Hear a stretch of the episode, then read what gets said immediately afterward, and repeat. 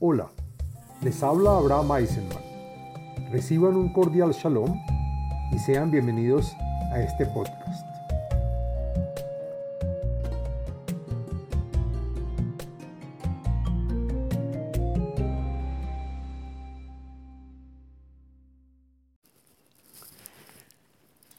Shalom Alejem. Este video y podcast pertenece a la serie del tema del libro de los Salmos.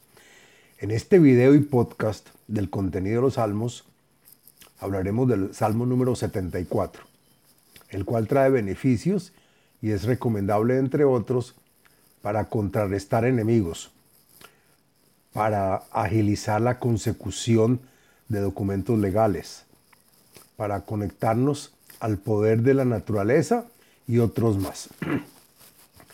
El Salmo número 74 es un salmo que contiene 23 versos y pertenece al tercer libro de los Salmos, al día de la semana miércoles y al día con fecha 14 del mes.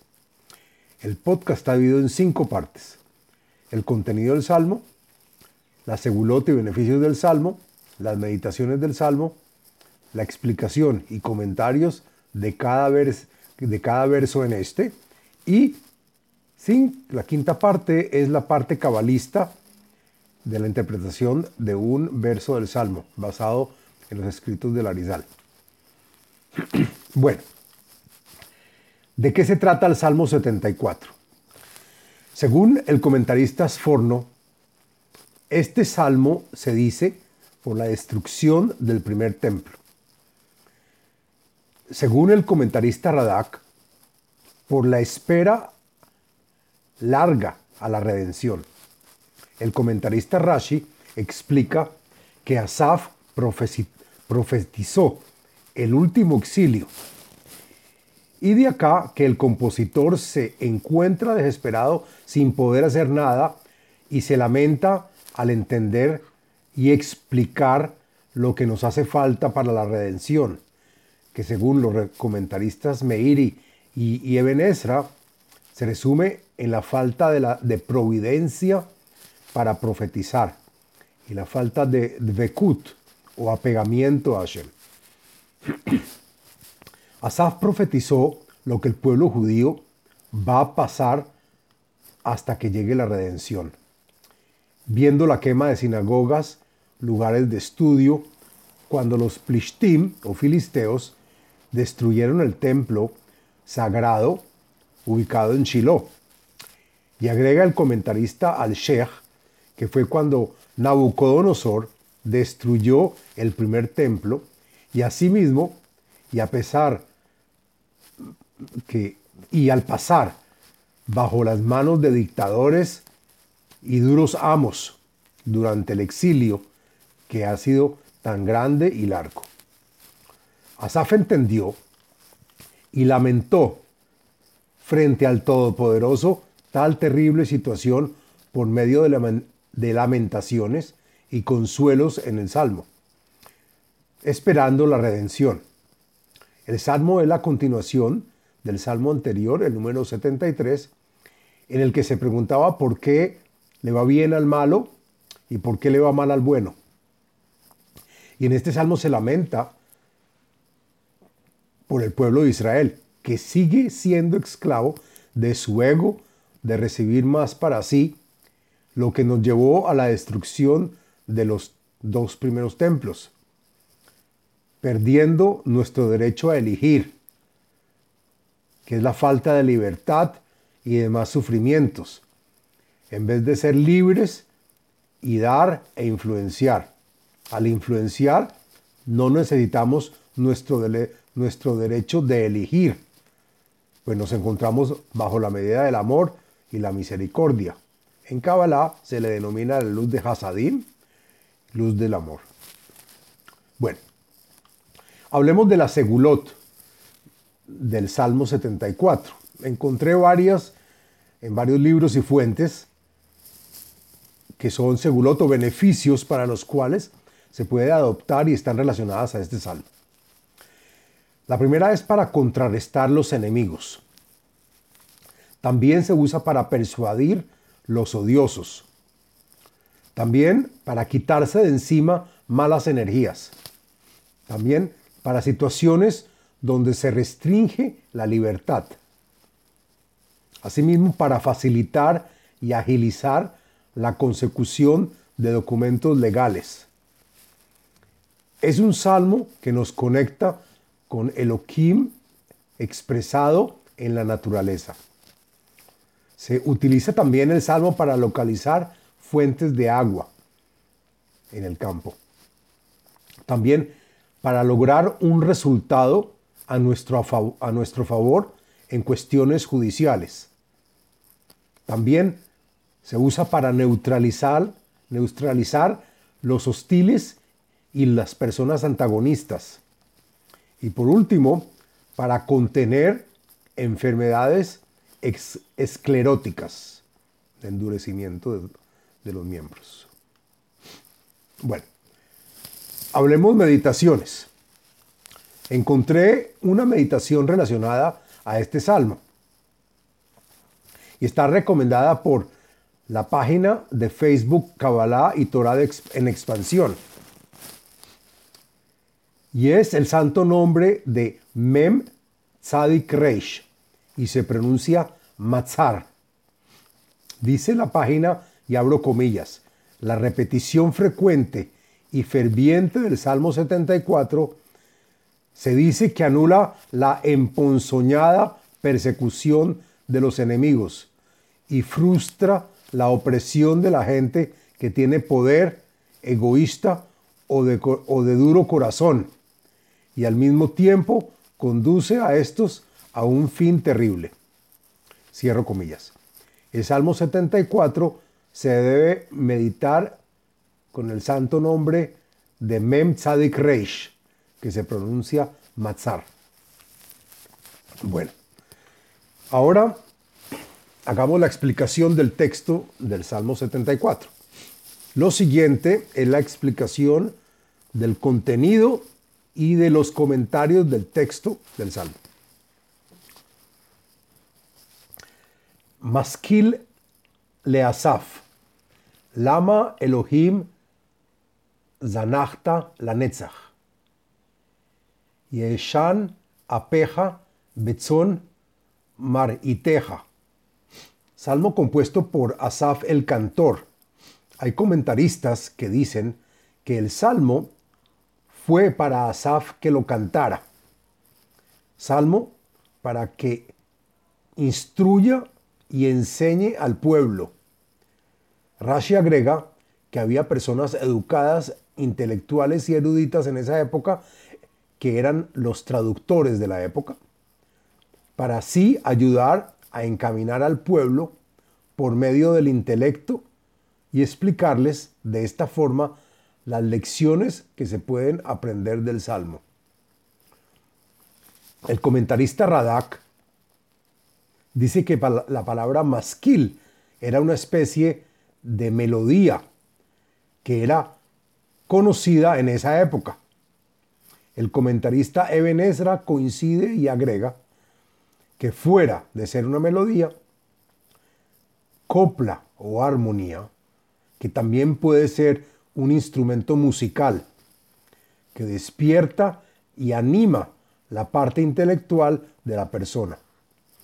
El comentarista Mitrani dice que en los lugares que, está, escrita, está escrito la palabra masquil, significa que el rey David componía el salmo con su parte intelectual y con su inspiración divina. El verso pregunta, ¿por qué Elohim deja tanto tiempo al pueblo de Israel en el exilio y que parece que fuera por toda la eternidad, mandando muchas prohibiciones? Pregunta también por qué todavía la cara del, del Todopoderoso muestra enojo a su rebaño, el pueblo de Israel, como si saliera humo de ella. Los comentaristas Rashi y Radak explican que cuando alguien está enfadado, sale vapor de sus narices. Zehor Adateja Kanita Kedem.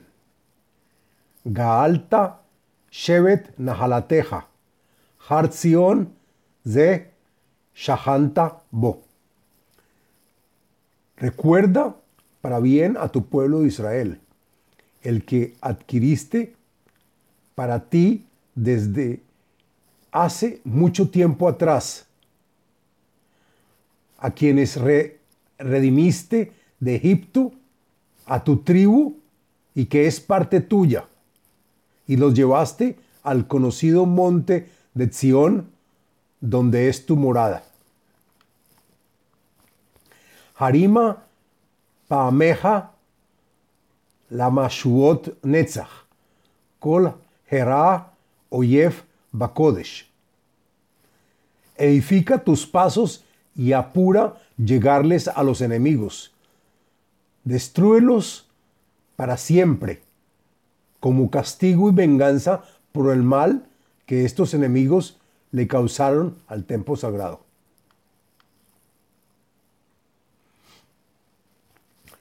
Shagu Sorereja Bekeref Moadeja. Samu Ototam Otot.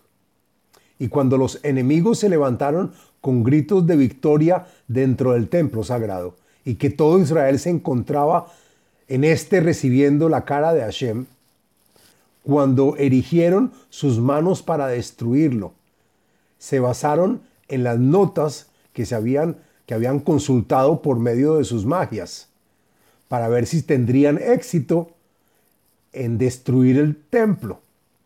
Los comentaristas Radak y Meiri explican que Nabucodonosor consultó si entrar a Jerusalén o entrar a la tierra de Amón, y las señales mostraron destruir a Jerusalén, sin saber que el mismo Hashem es el que actúa de esta forma utilizándolo para este propósito. Y Vadá que me vi le mala, Bisbach etz kardumot. Dijeron que el enemigo llevaba hachas en sus manos para destruir las puertas del templo sagrado, actuando como si fuese una afrenta al cielo. Pues a pesar de que las puertas eran de madera, explica el Midrash Tanhuma, que el compositor del salmo quiere decir que la intención del enemigo era provocar la furia de Hashem y que como no puede pelear con Hashem, pues está en el cielo, se arman de hachas para destruir el lugar donde su pueblo lo venera. Está escrito en el Talmud Sanedrín, número 96.2, que en una de las puertas de la, de la ciudad de Jerusalén se tragó los, todos los utensilios y armas de hierro que traía el enemigo y que fueron utilizadas por los enemigos para destruir el templo. Y que solo quedó una puerta demostrando que, que solo con sus fuerzas no hubieran podido destruir el templo. Todo ocurre bajo el decreto del Todopoderoso, que así está de acuerdo en hacerlo. Y eso lo, lo probaron dejando una puerta que se comía las, las armas de hierro. Beata pitujea yahat, behashil veheilafot yahalumun. Dice Rashi que a pesar de que Hashem hizo que la madera se tragara las armas, y a pesar que ya habían destruido el templo, seguían los enemigos derrumbando puertas y entradas. El comentarista Radak explica que todas las obras de arte grabadas en las puertas y las entradas fueron arruinadas, con hachas y otros instrumentos de hierro, que golpearon diligentemente. El comentarista Al-Sheikh agrega que después de haber destruido el templo completamente, los enemigos continuaron arruinando más lugares, lo que muestra su alevosía y odio. Shilhu Baesh Migdashecha, la Aretz Hilelu Mishkan Shemeja. Encendieron fuego a tu templo sagrado, desacraron la tierra y humillaron el lugar de tu santo nombre, el santo sanctuarium o Kodesh HaKodashim. Ambru belibam ninam yahat, sarfu kol moadei el baaretz. El comentarista Rashi dice que la real intención de los malvados era la de borrar el nombre de Hashem y que no fuera nunca más recordado. Por lo tanto, agrega Rashi que los mandatarios y los ministros del enemigo, todos juntos, premeditaron y fraguaron el plan de seguir arruinando una vez destruido el templo sagrado, de seguir con la destrucción, quemaron todos los lugares de rezo y estudio en todo el país. Ototenu lo rainu, en od navi velo itanu. Yodea adma. Y a pesar de que las naciones sí lograron interpretar sus símbolos y señales, pudiendo destruir el templo sagrado, nuestras señales símbolos y vaticinios que prometieron nuestros profetas de la llegada de nuestra redención, todavía no la hemos visto. No hay ningún profeta que nos diga hasta cuándo. Y no queda entre nosotros nadie que nos pueda decir hasta cuándo seguiremos con los problemas de este exilio. Admatai Elohim Yeharef Tzar. Yenaetz Oyef Shimcha Netzach. El comentarista al Sheikh comienza diciendo que si no lo haces por nosotros, hazlo por tu propio nombre. Cada vez se pone peor. ¿Hasta cuándo, Elohim? El malvado dice que tú no nos puedes salvar, queriendo profanar y borrar tu nombre eternamente. Lama tashiv yadeja veyemineja, mikeref jukeja kale. ¿Por qué colocas tu mano izquierda adelante, según los comentaristas Radak y Eben y la mano derecha atrás, como si no la usaras? El comentarista Hazei Zion explica que con la mano izquierda se, se imparte juicio y con la mano derecha se imparte misericordia al pueblo de Israel. Expúlsalos a estos malvados de tu regazo. El comentarista Radak adiciona que expúlsalos de tu regazo hasta que nos redimas y los castigues a estos enemigos. Velohim Malki Mikedem. Poel Yeshuot Bekerev Haaretz. Y tú, Elohim, eres mi rey y que desde tiempo atrás me has dirigido. Ejecutabas por nosotros milagros naturales, trayéndonos éxitos y salvaguardias, inclusive allá en tierras lejanas o enemigas. Agrega el comentarista Radak que no importa si viven en tierras lejanas, tampoco se salvarán allá de las manos de Hashem. Ata por harta be yam, shivarta roshei taninim al hamaim. Los comentaristas Hazet Zion y Malvin dicen que nos hiciste un milagro doble, pues fuera del milagro nos diste misericordia.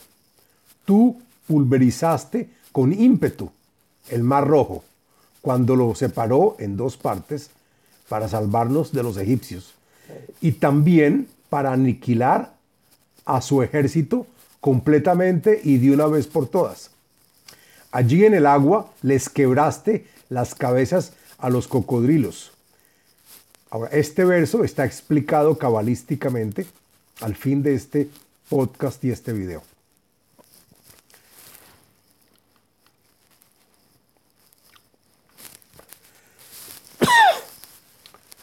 Ata ratzatsta roshei leviatán. Tidnenu mahal laam letziim. Tú, Hashem, volviste añicos la cabeza de la ballena cachalote, grande animal agresivo y de rapiña, comparado con las cabezas de los generales y ministros del faraón. Hiciste misericordia cuando, nos mantuviste y alimentaste en el desierto. Y agrega Rashi que también dispusimos de propiedades de los egipcios. Ata Bakata Mayan Vanahal. Ata Ovashta Naharot Eitan. Así, así como el doble milagro en el Mar Rojo, así lo continuaste haciendo cuando Israel estuvo en el desierto. Pues tú mismo golpeaste la roca y sacaste un manantial y río de agua. Tú mismo secaste ríos, el río Jordán, el cual es fuerte y acaudalado que permite a Israel cruzarlo en camino a la tierra de Israel y tierra prometida. Según el comentarista Radak, en esa época el río Jordán era lleno de agua y tenía fuerte corriente. Leja Yom, Af Leja Laila, Ata Ajinota Maor Vashemesh. Los comentaristas Radak y Malvin dicen que la naturaleza está compuesta por extremos y contrastes, que tú Hashem manipulas a tu antojo. Es tuya la creación de la luz y del día, pero también es tuya la creación de la oscuridad y de la noche. Tú eres al que estableciste, eres el que estableciste los gobiernos de la luna y del sol. Ata hitzafta kol gvulot aretz, kaitz bajoref ata yatzartam. Eres tú quien diseñó y estableció los límites de la tierra. El comentarista Metzudat David agrega que cada lugar es apropiado para aquel que vive allí. Y el comentarista Radak dice que cada continente contiene su propio clima y condiciones ambientales apropiadas a sus habitantes locales. Verano e invierno, dos opuestos. Tú eres quien los formaste y los empleas en el tiempo y lugar que estimes conveniente para cada lugar específico. El comentarista Eben Ezra nos recuerda que hay lugares en el globo donde es invierno y simultáneamente hay lugares donde es verano.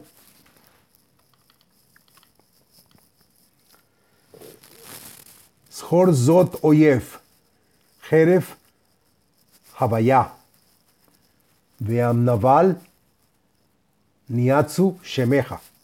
El comentarista Rashi comienza diciendo que como todo está en tus manos, incluyendo nuestra salvación, recuerda por favor que el enemigo, aquel que niega tu existencia y no cree en ti, maldice y se mofa de Hashem. Rashi agrega que el enemigo realiza acciones en, contra nuestra. Son un pueblo de tontos y estúpidos que maldijeron tu nombre. Al titen le hayat nefesh toreja. Hayat eineja al tishkach la Y desde ahora no permitas que el alma de Israel sea presa de las naciones del mundo, las que mandan sobre las bestias. Somos el alma de tu pichón. Y Rashi explica que se compara al pueblo de Israel con el palomo, pues siempre le es fiel a su pareja. Y sigue con su pareja a pesar de que hay veces que se sienta viudo. Eres la vida de mis ojos. En Kabbalah se refiere a la luz de Jochma, que nos ilumina, la luz de la sabiduría. Y te pido nunca te olvides de proveernos. Habet Labrit, ki malu mahashakei eretz neot hamas. Contempla el pacto que hiciste con nuestros padres, en el que tú afirmas que vas a redimir a tus hijos y a los hijos de ellos. Y que nos sacarás rápidamente del exilio, pues la oscuridad en la tierra se ha colmado de robo y depravación. El enemigo nos roba y delinque.